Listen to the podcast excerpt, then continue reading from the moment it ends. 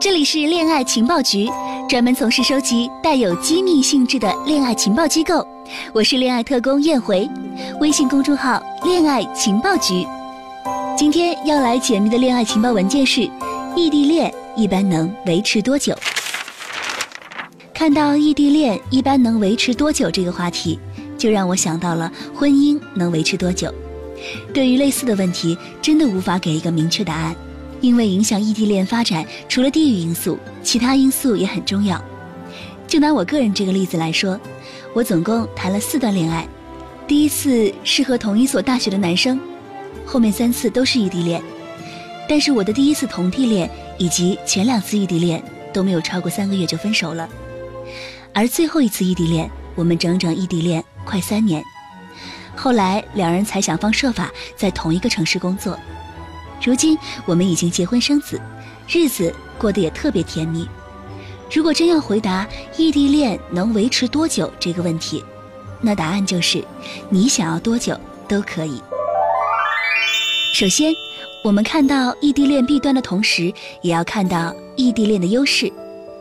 异地恋的缺点就是两个人常常不在一起，会影响两个人沟通交流。由于两个人也不能随时相互依赖和陪伴。双方也会面临身边的诱惑，还有最影响异地恋发展的就是两个人之间的信任。而异地恋的优势呢？第一，两个人很久才能见一次面，这可以保持两个人之间的新鲜感。第二，两个人在一起磨合的时间相对少一些，那样磕磕碰碰也就会相对少一些。第三，两个人相对都比较自由，这很利于双方自由发展。第四，彼此心里都牵挂着一个人，其实也是一件挺幸福的事儿。其次，想要使异地恋能够长久，我们一定要学会克服异地恋的一些劣势。在刚开始两三个月你侬我侬的时候，两个人都很黏对方，确实会面临一个考验，那就是对方能不能及时的跑到自己的身边。这时候，假如一方特别想见另一方，而另一方总没空见，那么就会给较依赖的一方一种不爱他的感觉，这很容易导致分手。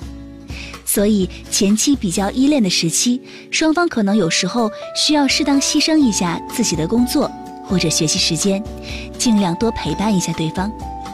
等过了两三个月比较黏的时期，以及双方已经建立了一定的感情基础之后，再多考虑一些现实的因素。在感情步入稳定期之后，双方很容易觉得有对方没对方都一样，这时候也容易遇到分手的危机。所以在稳定期，双方一定要找到彼此共同奋斗的目标，这时候需要多在一起考虑两个人的未来，并为了那个共同的未来一起努力。在两个人闹别扭时，切忌在异地讲道理、吵来吵去，那样很容易导致分手。最好一方先让步哄哄对方，等两个人见面了，把对方搂在怀里，再讲道理。